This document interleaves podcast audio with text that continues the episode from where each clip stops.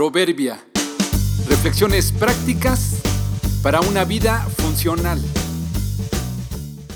Marzo 7. Deterioro irremediable.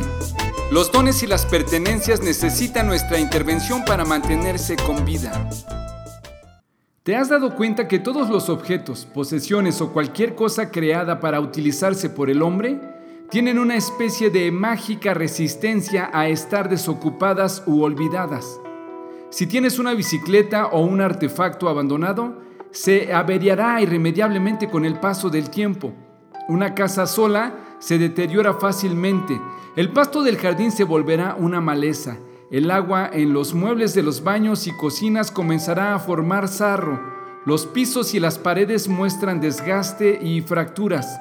Las puertas y ventanas se pegan o se enchuecan. Las tuberías de agua suelen taparse. Será muy fácilmente habitada por toda clase de animales.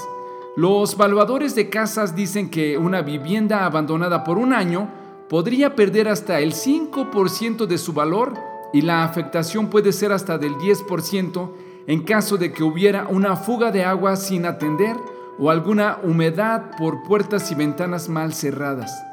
Otra vez, aunque parezca contradictorio, se deteriora mucho más una vivienda abandonada que una que está siendo utilizada. Nuestros dones, habilidades y capacidades también se deterioran si no están en uso.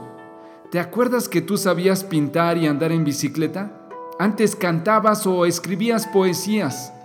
En un tiempo cocinabas una receta que te quedaba deliciosa.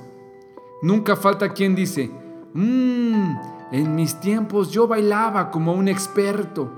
Antes yo era muy sociable Leía muchos libros, tenía muchos amigos.